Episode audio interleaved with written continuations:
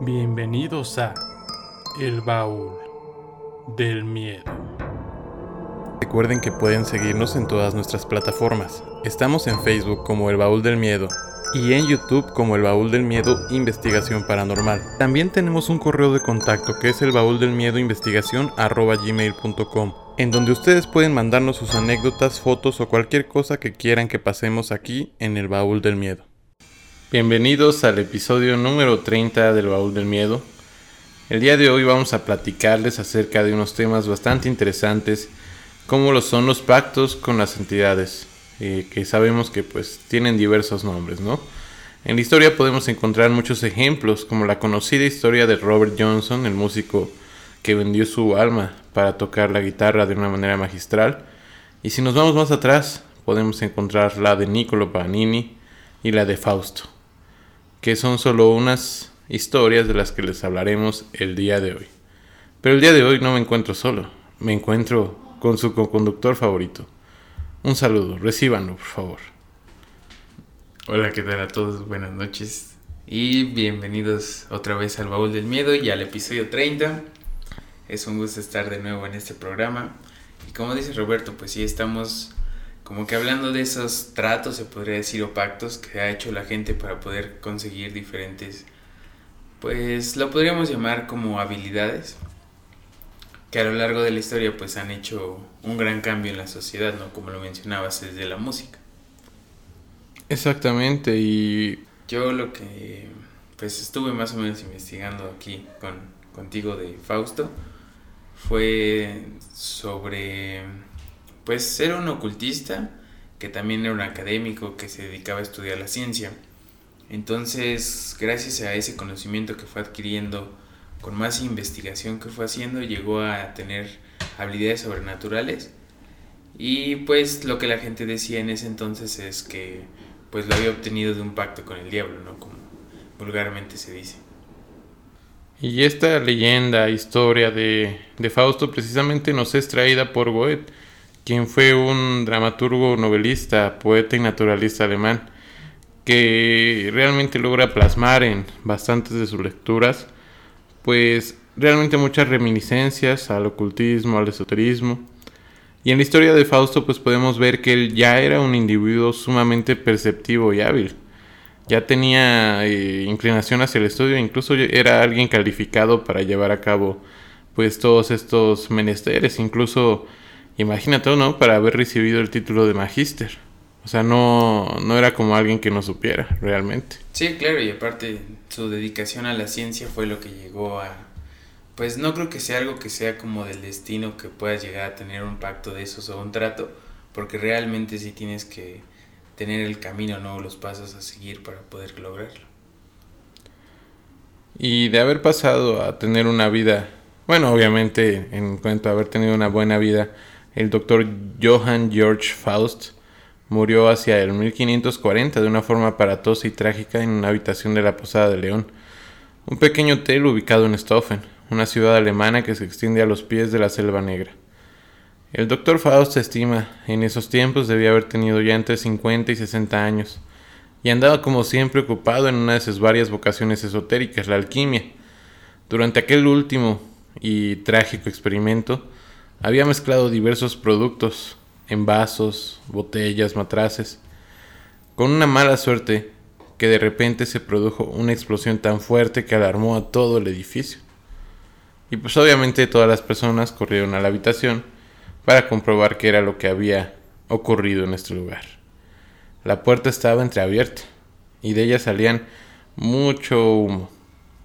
Al entrar encontraron el cuerpo sin vida del doctor horriblemente mutilado y retorcido sobre el suelo.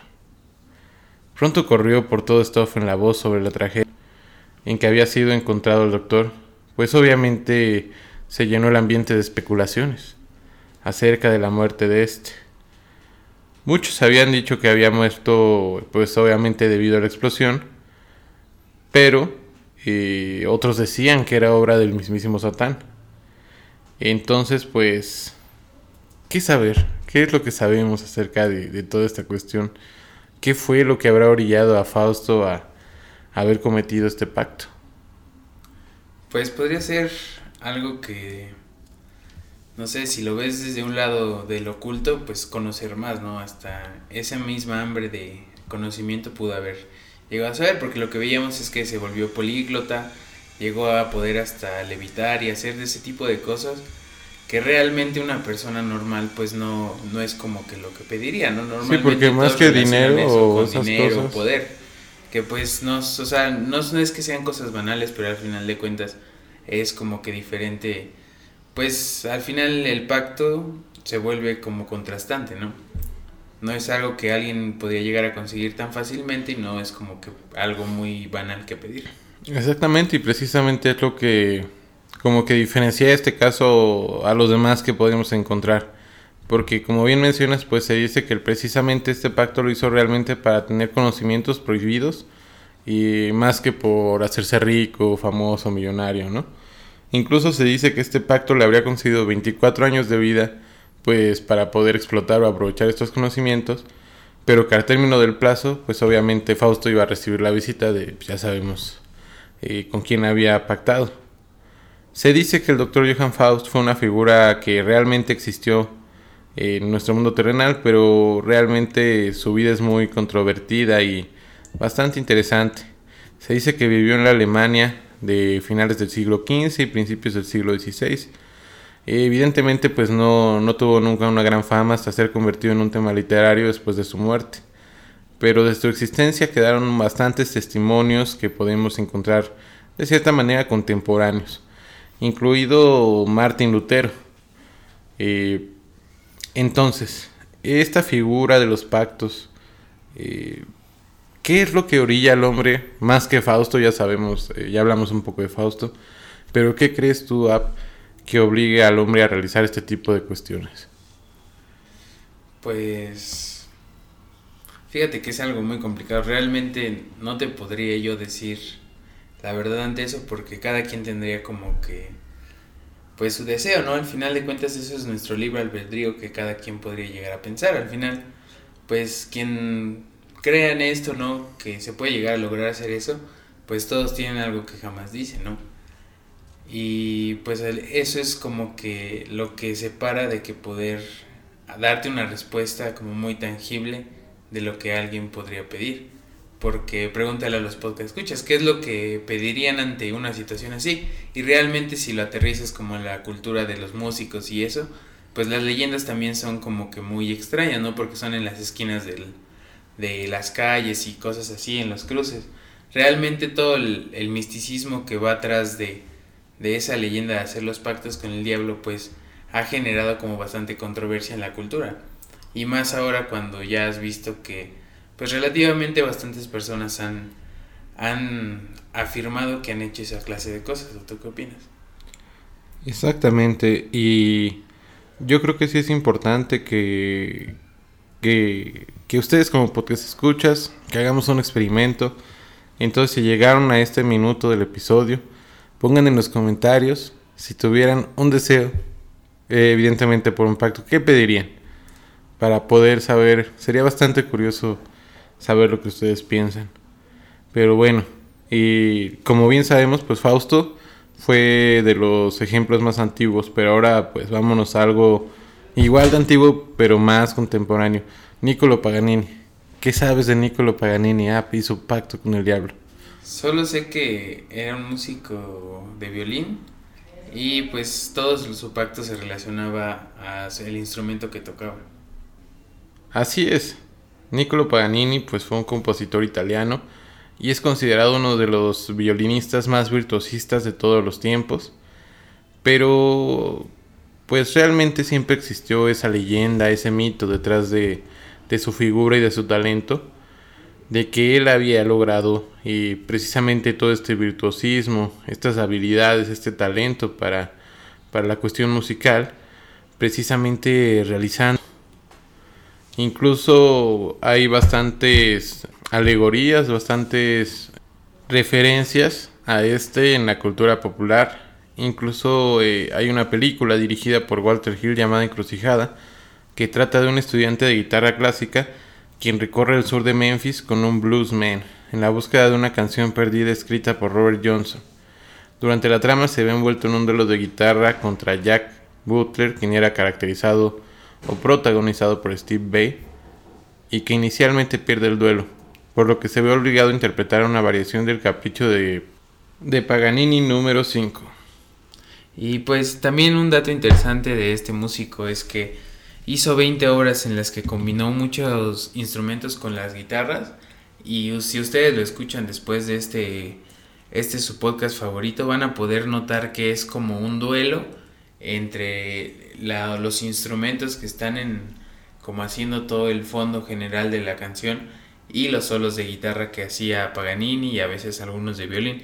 Entonces es algo que pues hay hasta más de 200 piezas que pues tenía estas características, ¿no? Y en la actualidad podemos ver juegos como Guitar Hero que todavía tiene ese tipo de Battle Boss, como le dirían en el juego, donde te enfrentas al, al demonio en un duelo de guitarra para poder este pasar al siguiente nivel, ¿no?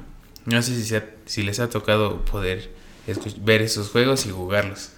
Sí, bastante, bastante divertido en esos tiempos. ¿Cómo se llamaba? The Devil Went Down to Georgia, ¿no? Exacto, y las canciones eran complicadas, ¿no? También. No, y además si, si recordamos la, la letra de esa canción, ya ves que igual como que habla precisamente de un chavo que creo que tocaba en ese caso, creo que igual era el violín, ¿no? En la canción. Sí. Y que iba a retar precisamente al diablo. Pero también hay otras teorías que, por ejemplo, mencionan que su virtuosismo provenía de que según tenía como los dedos más largos que lo común.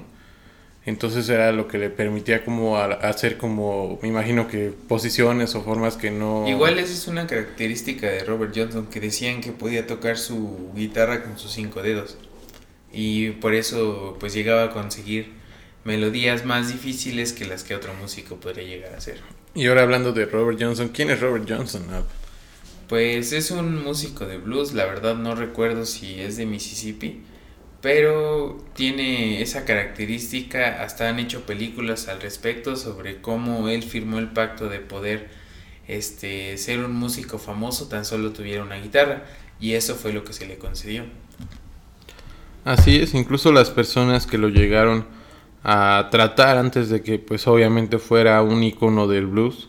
Mencionan que a ese tal Robert Johnson no se le veía talento, que realmente fue bastante curioso o extraño cómo pasó de alguna manera a estar de cierta forma en la quiebra, tanto musicalmente como económicamente, a volverse pues el mejor bluesman de todos los tiempos.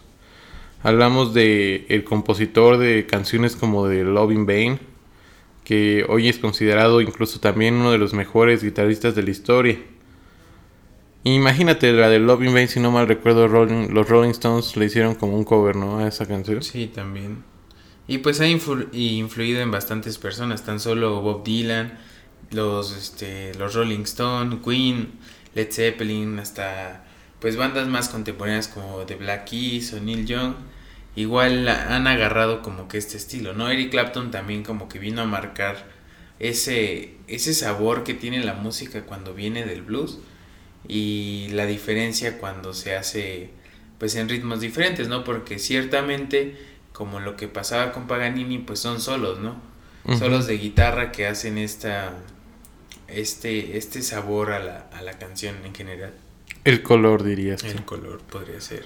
Y, y, tenías razón en cuanto a lo de Mississippi, no al nacimiento, pero sí se supone que murió un 16 de agosto de 1938 a los 27 años en un cruce de caminos cerca de Greenwood, Mississippi. Igual como que esa referencia entre los cruces de los caminos y pues esta onda de que te puedes encontrar a la muerte o al diablo en una carretera, ¿no? Sí, por ejemplo, ya ves que lo del doctor mencionaba que lo iban a servir tres veces siete, ¿no? Que iban a estar 24 años con él, eh, digamos que los demonios. Entonces se supone que ya pasando esa fecha era cuando iban a regresar por su alma. Quién sabe si en este caso pues el pacto que fue a los 27. No lo sabremos. Pues sí, al final si alguien podría afirmar de que todo el club de los 27 empezó con Robert Johnson, pues chance podría ser interesante pues platicar al respecto, ¿no? Y debatir estas ideas con toda la gente que nos escucha. Incluso en la canción de Yo y el Diablo de Robert Johnson decía precisamente, entierren mi cuerpo junto a la carretera, para que mi viejo y malvado espíritu pueda subirse a un autobús de la Greyhound y viajar. Sí, ¿Coincidencia o realidad? No lo sabremos. El baúl del miedo. Así es. Y continuemos con otro caso de, de pactos diabólicos. ¿Cuál es el siguiente pacto que tenemos esta noche, App? Cuéntanos. De que es, es uno muy curioso en el que pues bastantes personas han visto esta película, que es Tenacious D, La plumilla del destino. Y pues se relaciona todo esto que les venimos comentando sobre los pactos y los músicos, porque pues de eso trata la cinta. Son dos amigos que se encuentran, pues es la historia de uno que sale de su casa a buscar la fama y la gloria en Los Ángeles y se encuentra otro para no spoiler la película. Entonces los proyectos juntos y ya con eso empiezan a, a, indagar más en cómo poder generar, pues pagar la renta, no en el primer lugar porque pues viven en Los Ángeles. Y haz de cuenta que la película se desarrolla con base en eso cuando les dicen que hay una plumilla que es el diente de Satanás cuando un músico se lo arrancó para salvar a una doncella. Entonces la maldición que le cayó a Satanás fue que le iban a quitar el diente para ellos poder tener la plumilla del destino. Entonces toda esta película se desarrolla en el viaje hacia la plumilla del destino, pero es una referencia muy interesante cómo podemos ver que ese pacto siempre se ha estado buscando entre músicos que quieren tener la gloria y pues la fama y el dinero para poder vivir de su música. Así es, y te iba a comentar que igual otro de los guitarristas más conocidos de, de todos los tiempos, Jimmy Page, quien marcara una revolución realmente en la música de rock, pues de alguna manera abonó al estereotipo que se tenía del guitarrista virtuoso y místico, ¿no? Por, digamos que toda la onda que él manejaba. Pero se sabe que realmente Jimmy Page sí tenía eh, pues una afición por todo el tema del ocultismo. Por lo tanto, pues esto fue creando todo un mito detrás de, de sus historias, de su vida. Se dice incluso que en los años 70 él compró una tienda de libros de ocultismo, la que posteriormente dejó de atender conforme el trabajo y las giras con Led Zeppelin iban aumentando.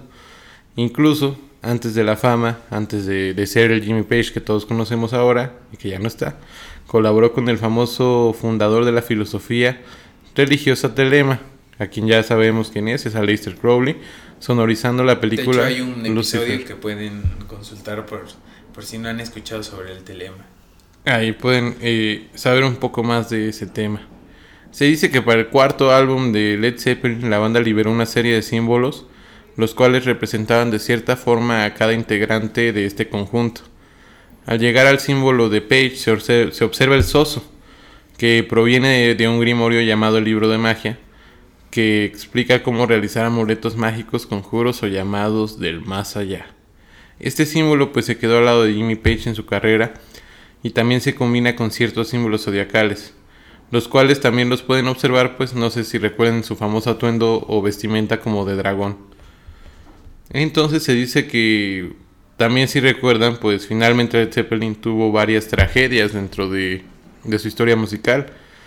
Entonces se supone que todas estas tragedias fueron causadas precisamente por las prácticas que hacía Jimmy Page y que no tenía nada de como miedo o recato en contarle a sus demás eh, miembros de, de, la banda. Incluso ya ven que John Bonham, el baterista, murió ahogado en su propio vómito, que fue una de las primeras muertes trágicas del rock. Sí, y aparte de su éxito más grande de Starway to Heaven, pues también hay muchos que le achacan que fue de otra banda que se llamaba Spirit, que, que de ellos fueron teloneros. Pero pues si le das este sentido pues esotérico, que busca lo oculto, que va pues a hacer canciones, ¿no? Al final de cuentas, todo ese, ese movimiento hacia lo, lo místico, pues fue lo que los llevó a, a buscar generar pues ese tipo de, de rolas, se podría decir, ¿no? Como dicen los chavos ahora.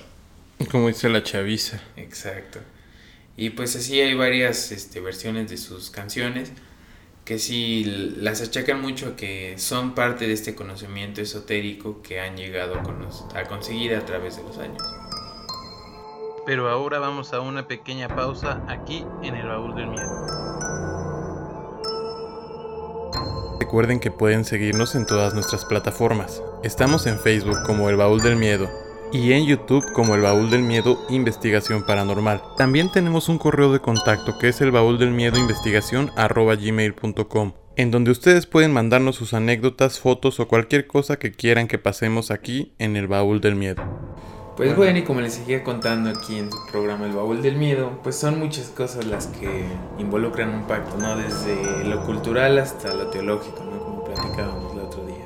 Y hablando precisamente de teología, tenemos un invitado que ya ha estado aquí anteriormente en el Baúl del Miedo, y él es Lázaro, entonces nos vamos a enlazar hasta Quintana Roo para platicar un poco acerca de las implicaciones teológicas de lo que es un pacto. Vamos allá.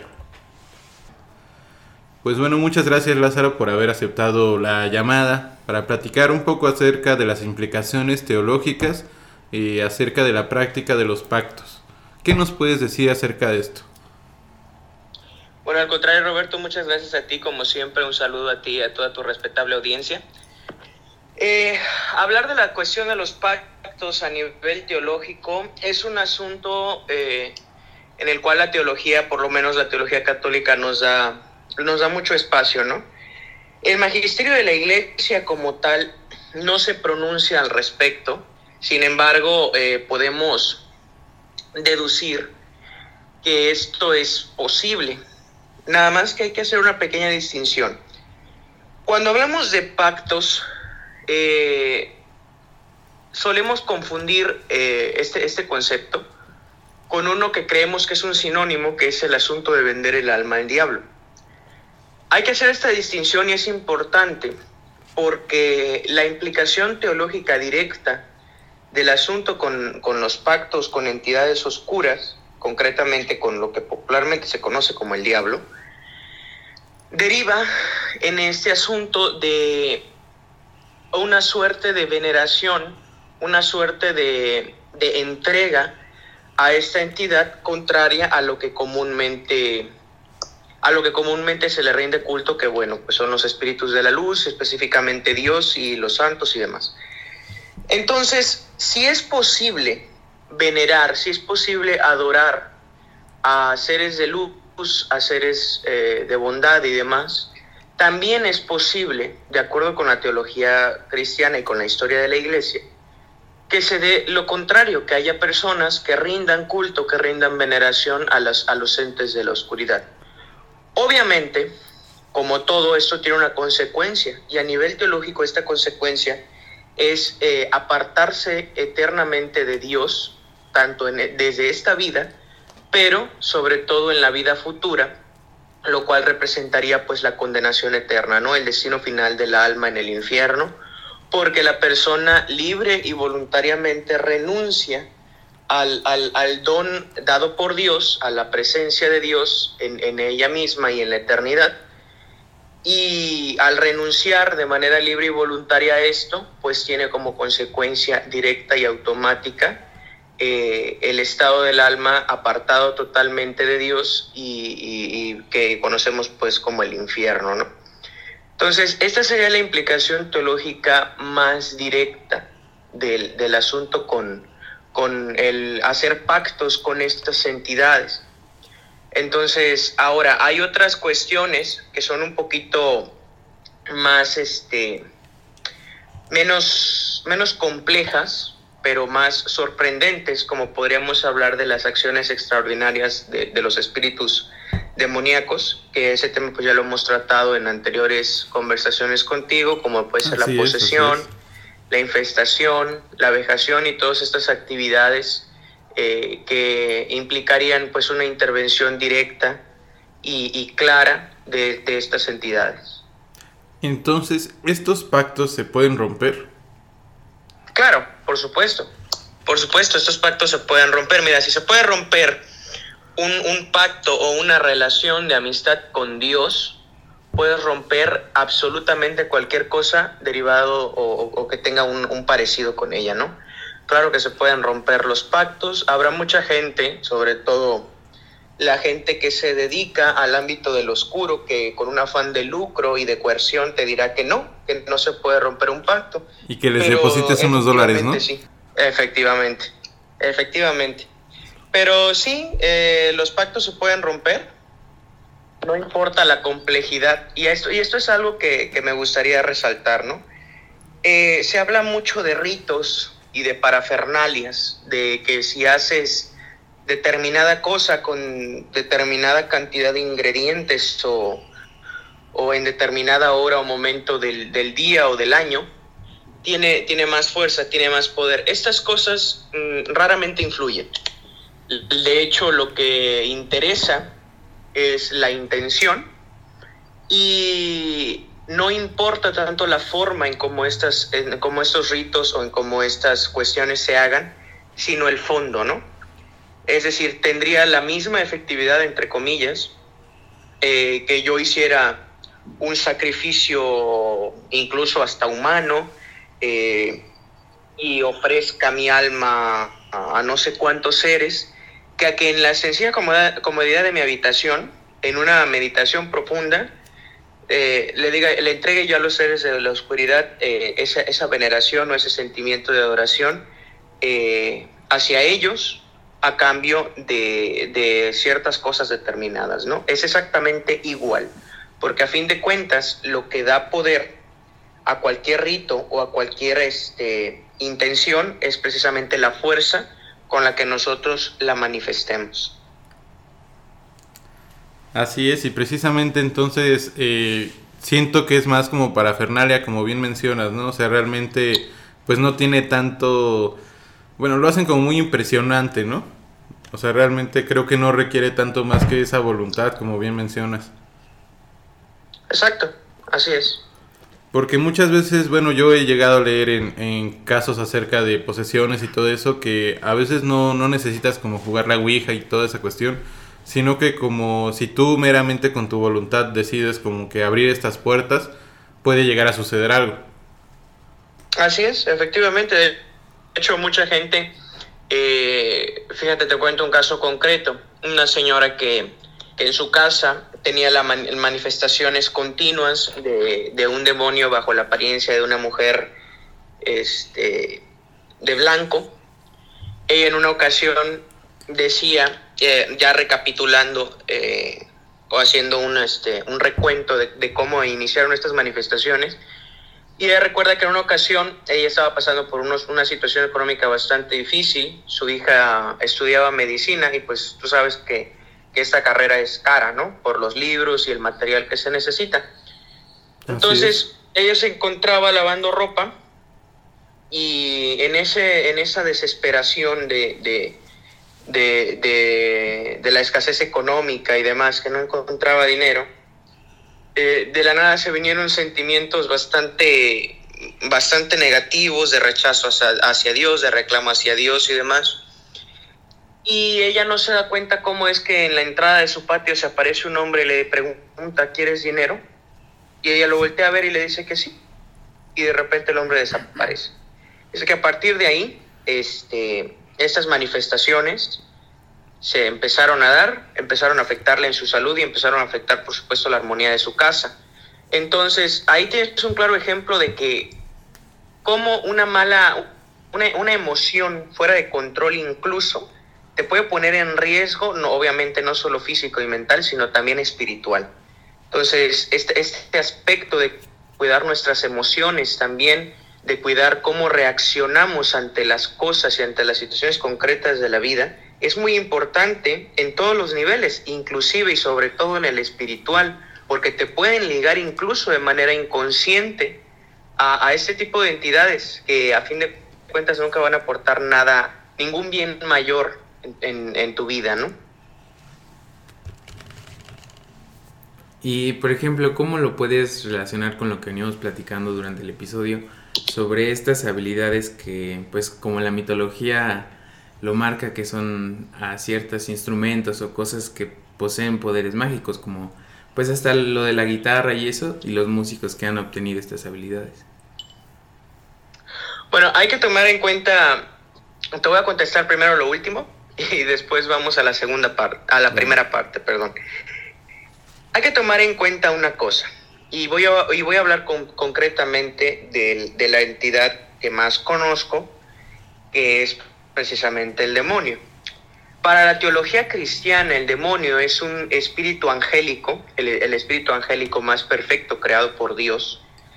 Y al ser el más perfecto creado por Dios es también un espíritu inteligente que conoce tanto los misterios eh, espirituales más profundos como eh, las, los misterios o, las, o las situaciones terrenales y materiales también más complejas. A pesar de que este espíritu se pervierte y es este, expulsado del paraíso, no pierde su calidad de espíritu angélico y por supuesto no pierde su inteligencia. Por lo tanto, al conservar esta inteligencia y ser esta de carácter espiritual, de carácter ideal, él mismo tiene esa capacidad de imprimir esa inteligencia y por supuesto imprimir talentos, imprimir cualidades o imprimir virtudes en las personas que se acercan a él. Ahora, en relación concreta con los objetos, si estudiamos un poquito la parte de la magia salomónica y profundizamos en ella, vamos a tomar, vamos a tomar en consideración que los objetos muchas veces, lo, o, más bien la finalidad de los objetos, es canalizar intenciones. Es decir, un objeto por sí mismo, un objeto per se, no tiene ningún poder, sino que tiene el poder que una mente le da. Y esto se puede traducir metafísicamente a que esa mente puede estar encarnada o no. Y si hablamos de espíritus, los espíritus, eh, su definición más cercana o la cual podríamos materializar más concretamente, son mentes. Entonces, si un espíritu, es decir, si una mente está concentrada en determinado objeto, le va a ir dotando de ese poder. Es por eso que se consideran ciertos objetos como objetos malditos y demás, que esa maldición va más allá de, algún conjuro, de algún ritual que se haya hecho sobre ellos. Y, y yace eh, su poder o yace su fuente en la tradición que las, que las sigue. Es decir, si una casa, o por ejemplo, hablamos, no sé, de la muñeca Anabel, si a Anabel hoy le hicieran un exorcismo, este exorcismo no serviría absolutamente de nada, porque la leyenda de que Anabel está maldita eh, seguiría. y esto mantendría eh, la vigencia de esa maldición. De hecho, un dato curioso es que los Warren cada mes llevaban a un sacerdote a bendecir el museo. Por lo tanto, si hablamos de las maldiciones originales, ningún objeto del Museo Warren las tiene solo conservan aquellas que la leyenda y la fama les da. Sí, es como si fuera de alguna manera un egregor, ¿no? Que va alimentando la misma creencia sobre esto. Exactamente, exactamente. Perfecto, y qué bueno que traes a la, a la mesa el tema de los Warren, porque ya ves que acaba de estrenar la, la última película, la del Conjuro 3, y también está bastante interesante, y sobre todo tú igual que, que eres conocedor de las leyes, pues ya sabes de que trata acerca del caso de esta persona que aducía en un juicio que había asesinado a personas, pero porque el diablo lo había obligado. Pero antes de que hablemos de esto, hay que hacer una pequeña pausa y continuamos. Regresamos eh, y ahora sí, vamos de nuevo con Lázaro. Platícanos acerca de, lo que estábamos diciendo acerca de esta película de los Warren, que pues está basada en un caso real. Eh, incluso la película menciona que el que estaba realmente poseído era como que un niño menor. O sea, no tal cual el, chavo, que es el que comete el asesinato, el joven, sino un niño menor. Y este le, de alguna manera, le dice o le pide que tome su cuerpo. O sea, el joven le dice al niño, o al demonio que habita al niño, que tome su cuerpo. Y es así como empieza esta posesión. Y, este caso tan curioso, pero que de alguna manera igual está relacionado eh, con toda esta cuestión de las entidades y los pactos. Sí, así es. Eh, de hecho, justamente como comentabas, el caso original, eh, el inicio del asunto de la posesión es realmente en el, en el hermano menor de la pareja de este muchacho, el que estuvo en juicio. Eh, ellos se cambian a una casa. Esta casa tenía un problema de infestación. Obviamente, esto deriva en la posesión del hermano menor. Y en pleno exorcismo, eh, este muchacho hace este, este, acto, ¿no? De exigirle de cierta manera a la entidad que, entre en su cuerpo. Esto es muy peligroso. de hecho, déjame decirte que hay incluso hasta casos de sacerdotes poseídos por hacer, esta, por hacer este tipo de, de petición o de reclamo, ¿no? No es un acto heroico, al contrario, es este, una cuestión que preserva de cierta manera la estancia de la entidad entre nosotros. Sí, solo la o más que la cuerpo, estancia, ¿no? la actividad de la entidad entre nosotros. Y, y lo único que hay que hacer es, eh, en, en- caso de las entidades oscuras, pues ya lo dijo bien Jesucristo, es expulsarlas. No se dialoga con ellas, no se juega con ellas, simplemente es rechazarlas y dejarlas fuera, ¿no? Porque puede, o sea, puede derivar como, como en el caso de, de, de, de- de la, o sea, el caso de esta película, eh, puede derivar, puede derivar incluso en, en la muerte de, de personas, ¿no? Cosa en la cual yo tengo mis reservas, Sí, sí, sí. pero, o sea, hay, hay, hay cuestiones que, que, factores que intervienen más allá de la posesión para que, para que se dé un asesinato. Pero sí puede llegar a ser peligroso porque un poseído eh, suele poseer, valga la redundancia, fuerza descomunal, suele ser, suele ser personas agresivas y ponle que no lleguen a matar, pero sí pueden ocasionar daños graves. Sí, tienen esa tendencia, ¿no? Exactamente, por la agresividad y demás. Y por ejemplo, si hablamos de la parte contraria de los pactos con el diablo, ¿cómo podríamos describir un pacto con algo divino? ¿Cuál sería la diferencia que distingue entre, pues, entre esa entidad, ¿no? que se, se manifiesta a través de, de lo que vemos? Claro. Bueno, por excelencia, el pacto divino por antonomasia se da justamente en Jesucristo, ¿no? O el, el- el pacto con Jesucristo, el pacto de Jesucristo, la nueva alianza o el Nuevo Testamento, eh, tiene como antecedente, por supuesto, la antigua alianza entre el pueblo de Israel y Dios, Juan Moisés, en, en el arca de la alianza, valga la redundancia, ¿no? Ahora, ¿Cuál es, la, ¿Cuál es la diferencia entre el pacto? El pacto con Dios básicamente solo hay uno, que es a través de la muerte y resurrección de Jesucristo. Y ese pacto tiene como propósito rescatar la dignidad del género humano para que éste pueda acceder al paraíso, ¿no? ¿Cuál es la diferencia entre un pacto con Dios y un pacto con una entidad oscura o un pacto con, con- exactamente con un espíritu de luz? La diferencia sustancial es que la naturaleza del ser humano, a pesar de que está corrompida, es divina. Es decir, nosotros tenemos nuestra naturaleza en Dios. Y al ser hecho un pacto con un ser de la misma naturaleza que nosotros, es decir, con un ser divino, con un ser de luz, esto no, no, no, no tiene por qué afectarnos. O sea, no nos va a afectar de ninguna manera. Y lo único que nosotros tenemos que dar a cambio es nuestro consentimiento, ¿no? Es decir, eh, nosotros tenemos que hacer eh, o dar este sí a Dios y ello se traduciría automáticamente en lo que Dios mismo es, que es el bien absoluto. O sea, el bien absoluto para el ser humano, un bien absoluto, un bien eterno, un bien no perecedero. A contrario sensu de los pactos con las entidades oscuras, que es un rechazo precisamente a la naturaleza humana, eh, un rechazo, por supuesto, al destino natural de esa naturaleza, que deriva en un no absoluto a ese bien absoluto. Entonces, en los pactos con las entidades oscuras, si lo vemos desde esa égida, siempre se sale perdiendo. Y de hecho, incluso sale perdiendo la propia entidad porque la entidad no gana nada. O sea, la entidad no gana absolutamente nada. Y mucha gente dice, es que yo le voy a vender el alma al diablo. Y yo te pregunto, ¿para qué quiere el diablo tu alma? Sí, o sea, pues ¿de qué sí. le sirve? Sí, claro. De absolutamente nada.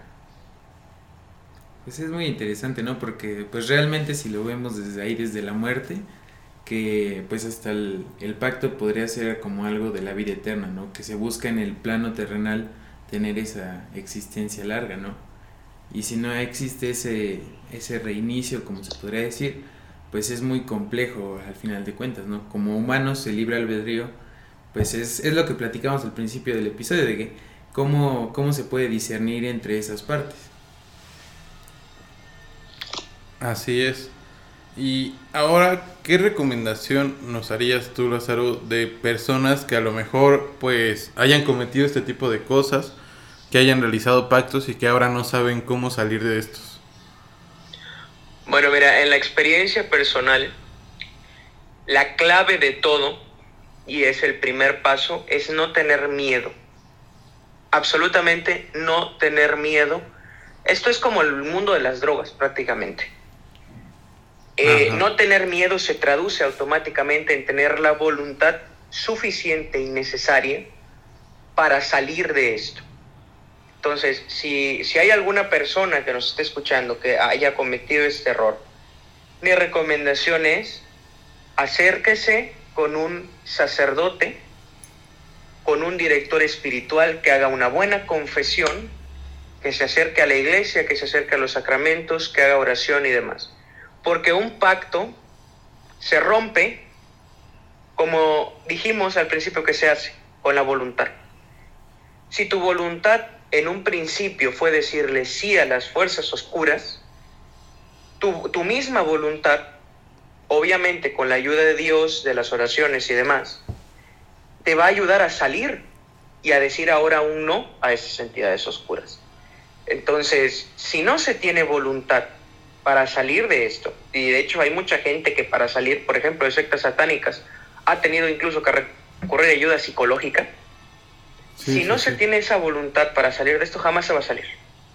Podrá orar por ti el propio Papa, pero si no tienes este, este, esta energía y esta actitud de rechazo a aquello a lo que anteriormente le diste permiso de entrar en tu vida, no vas a poder deshacerte de ello. Entonces, la primera recomendación siempre es no tengan miedo.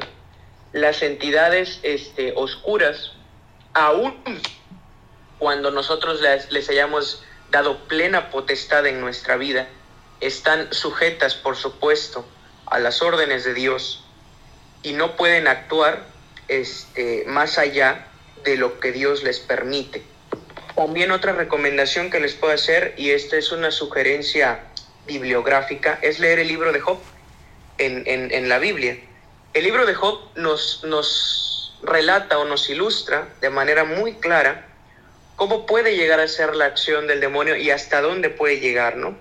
Entonces, eh, el conocer cómo pueden actuar estos seres es muy reconfortante de cierta manera, porque conoces cómo actúa tu enemigo y sabes, por supuesto, cómo actuar tú.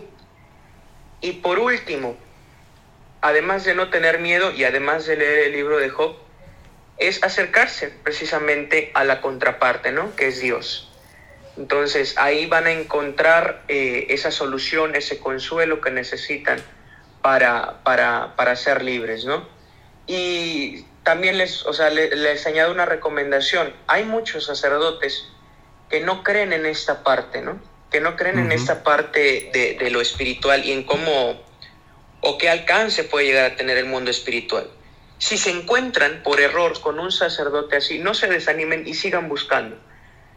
Porque así como hay sacerdotes que no creen, hay también sacerdotes que se dedican precisamente de lleno a esta parte espiritual como, como lo son los exorcistas, por ejemplo. Así es. Pero este, no se desanimen en esa búsqueda de una solución eh, que les pueda ayudar a, recuperar esa paz del alma que siempre es tan necesaria. Perfecto, pues te agradecemos bastante tu presencia, Lázaro, que nos hayas ilustrado como siempre con tus conocimientos. Eh, también le agradecemos mucho al auditorio que nos siga escuchando como hasta ahora. ¿Algunas palabras que quieras decirnos? A ver, pues muchas gracias Lázaro, realmente es muy este, enriquecedor conocer como tu punto de vista y todo lo que nos compartes. Creo que igual a nuestra audiencia le va a interesar bastante porque pues es como lo que tratamos de platicarnos de vez en cuando como que llevar estos temas que pues están ahí arraigados pues dentro de las películas o en historias de mitos o pues historias urbanas que también llega a contar la gente y pues conocer una perspectiva muy amplia sobre este tema. Muchas gracias. Al contrario, gracias a ustedes, gracias Roberto, gracias a tu, a tu audiencia como siempre y de veras, como ya lo he dicho muchas veces, es un gusto y un honor tremendo este, ser parte de, de, eh, aunque sea de, de, forma muy, muy, muy simple y con lo poco que les puedo aportar, ser parte de, este programa. ¿eh? De veras, muchas gracias a ustedes. No, gracias a ti Lázaro y pues buenas noches, gracias a todos. Recuerden que pueden seguirnos en todas nuestras plataformas. Estamos en Facebook como El Baúl del Miedo y en YouTube como El Baúl del Miedo Investigación Paranormal. También tenemos un correo de contacto que es el baúl del miedo investigación gmail.com en donde ustedes pueden mandarnos sus anécdotas, fotos o cualquier cosa que quieran que pasemos aquí en el Baúl del Miedo.